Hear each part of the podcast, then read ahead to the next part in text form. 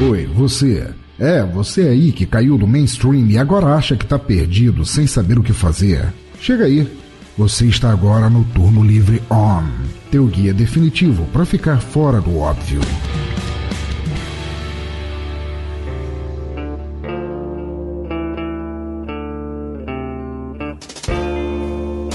Salve galera, eu sou Eduardo Guimarães e para esta volta do Turno Livre On, eu gostaria de falar com vocês sobre um dos meus personagens preferidos dos quadrinhos, que é o Corvo de James O'Barr. O Corvo foi publicado pela primeira vez nos Estados Unidos em 1989 e, como vocês podem imaginar, naquela época muita pouca coisa chegou dele aqui no Brasil até 1994, quando foi lançado o filme no cinema, né? O filme estrelado pelo Brandon Lee. Mas deixa eu falar um pouquinho do personagem nas HQs antes de partir para o filme. O personagem, como eu falei, foi lançado em 1989 pelo James O'Barr e quem já viu o filme, a história é muito similar. Só que algum outro detalhe acaba mudando, né? Porque no filme acaba tendo um grande chefão que no, no, nas HQs não tem. Mas é conta a história de um homem chamado Eric e da noiva dele, Shelley. Né? Engraçado que nos quadrinhos em nenhum momento é citado o sobrenome dos personagens, né? É só o nome e o, sobre, e o nome deles. Mas esse casal estava indo viajar e acaba tendo um problema com o carro e eles são abordados por uma gangue, aquelas gangues violentas americanas, né? Misto de motoqueiros com viciados, com traficantes, né?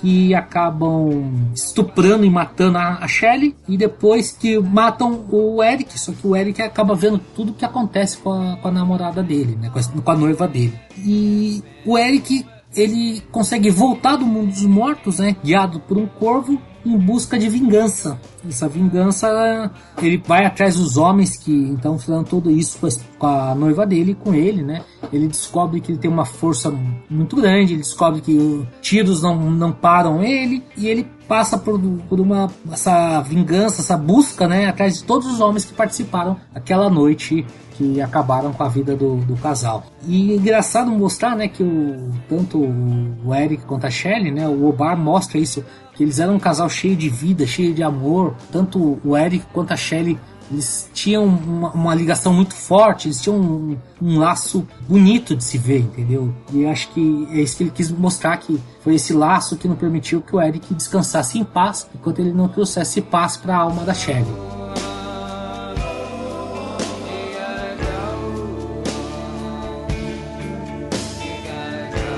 Personagem pesado, digamos assim, é uma história um pouco triste, um pouco não, muito triste, né? Mas porque ela é muito baseada numa experiência pessoal do próprio James O'Barr, né?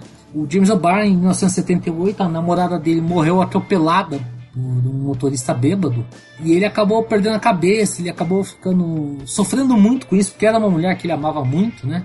E tanto que ele fica sem sentido, sem rumo na vida até 1981, quando ele se, se alista no exército e vai servir na Alemanha. Nesse período da Alemanha foi que ele começou a, a escrever o Corvo, né? Contar essa história, essa história de, de amor, esse amor que, não, que nunca pôde, é, não teve um final feliz. Então ele conta essa história através do Corvo, que é essa história dele, né? E também em 1994, quando o personagem foi pro cinema, ele trouxe uma história triste junto, né? Que foi a morte do Brandon Lee, filho do cônico Bruce Lee, talvez um dos maiores nomes das artes marciais. O Brandon Lee estava em começo de carreira, ele já tinha feito dois ou três filmes, estava despontando para o sucesso, com certeza seria um nome que faria grandes filmes, né, na sequência. Só que em numa cena, é, uma cena simples até, uma cena boba, ele acabou morrendo em março de 93.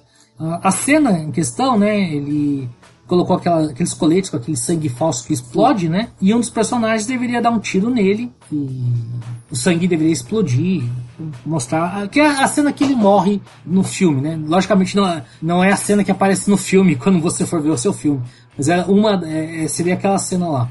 Só que o que acontece, a, quem trabalha com cinema sabe que quando você vai fazer uma cena com balas de festim, né? A bala de festim ela costuma ter muito mais pólvora do que uma bala comum, até para você criar aquele visual bonito na câmera, que tem uma explosão no cano, sair fumaça, tudo mais. E o problema foi que a arma tinha alguma sujeira, algum, alguns restos de metal, de alguma coisa assim, no cano. E Nesse momento, quando o, o, o outro ator foi atirar no Brandon Lee, pelo fato de ter muita pólvora no cano, da, no, na bala de festim, né? Essa sujeira, tudo isso que havia lá, acabou ganhando uma velocidade muito alta e acabou atingindo o Brandon Lee no peito e ele morreu em março de 31 de março de 93.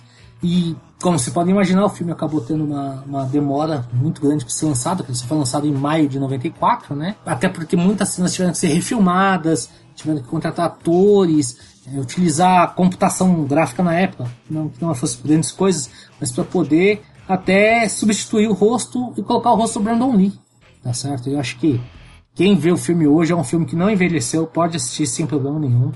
Uh, lógico você tem que dar um pouquinho ter um pouquinho de paciência em relação a essas cenas, essas refilmagens. Você repara quando não é o Brandon Lee, mas eh, era o que podia ser feito. Mas a história do filme continua maravilhosa. A história do, da Shelley e do Eric não se perdeu. A adaptação foi muito fiel. A adaptação é linda. Diferente do que aconteceu com os filmes que foram feitos depois desse, de 94. Acho que tem quatro filmes do Corvo que foram feitos depois. E uma série de TV também, mas esses nenhum nenhum deles conseguiu seguir a mesma. captar a essência do personagem do James O'Barr, entendeu? Não recomendo, você não precisa ver nenhum outro, só assista o primeiro com, com Brandon Lee, que vai ser muito legal. Você vai, vai você vai entender o personagem. Também recomendo a trilha sonora desse filme de 94, né? A trilha sonora do Corvo. Você acha com facilidade no Spotify até. Muitos nomes bons, The Killers, é, Rage Against Machine, Stone Temple Pilots, rock de primeira qualidade, rock pesado de primeira qualidade. Então pode ouvir sem medo, tá certo? Vale também lembrar que até dois ou três anos atrás estavam sendo negociados a refilmagem do Corvo, né? Selado pelo Jason Momoa, mas infelizmente não deu certo. O projeto acabou sendo abordado, né? Cancelado. Não sei se seria um, um filme. É, assim, eu gosto muito de Jason Momoa, mas eu não sei se ele seria talvez o homem ideal, acho que para fazer esse tipo de personagem. É, aquele tipo de coisa que talvez só vendo a gente poderia talvez criticar ou não. É, todo mundo pensa muito no Jason Momoa, esses personagens mais agressivos, fortões, tudo mais. Eu não sei se ele conseguiria, se ele teria esse isso de passar esse, esse amor, né? esse desejo de vingança. E eu não sei se o Jason Momoa teria essa qualidade para passar esse, essa sensação, essa vingança por amor que, que o Brandon Lee teve no primeiro filme. Então, houve também alguns, alguns boatos sobre a Christian, é, Christian Dursten, a, a menina do Crepúsculo lá. Não sei se foram para frente ou não. Também não me interessa muito.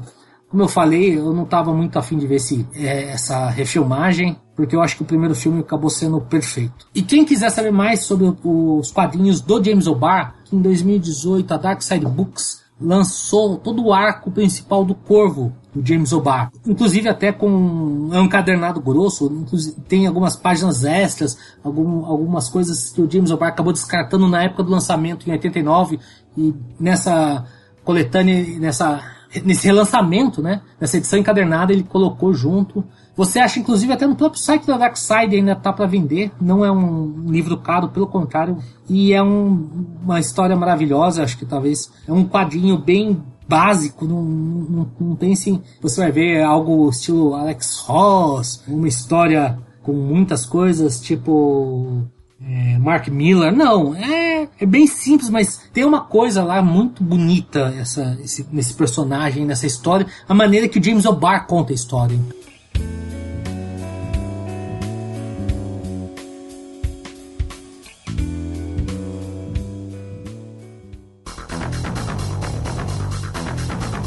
Então, a minha recomendação para vocês essa semana é esse, essa coletânea da Dark Side Books, do James O'Barr, o filme de 94 com estrelado por Brandon Lee e a trilha sonora do filme de 94. A gente se vê em uma próxima oportunidade, pessoal. Até mais. Fui!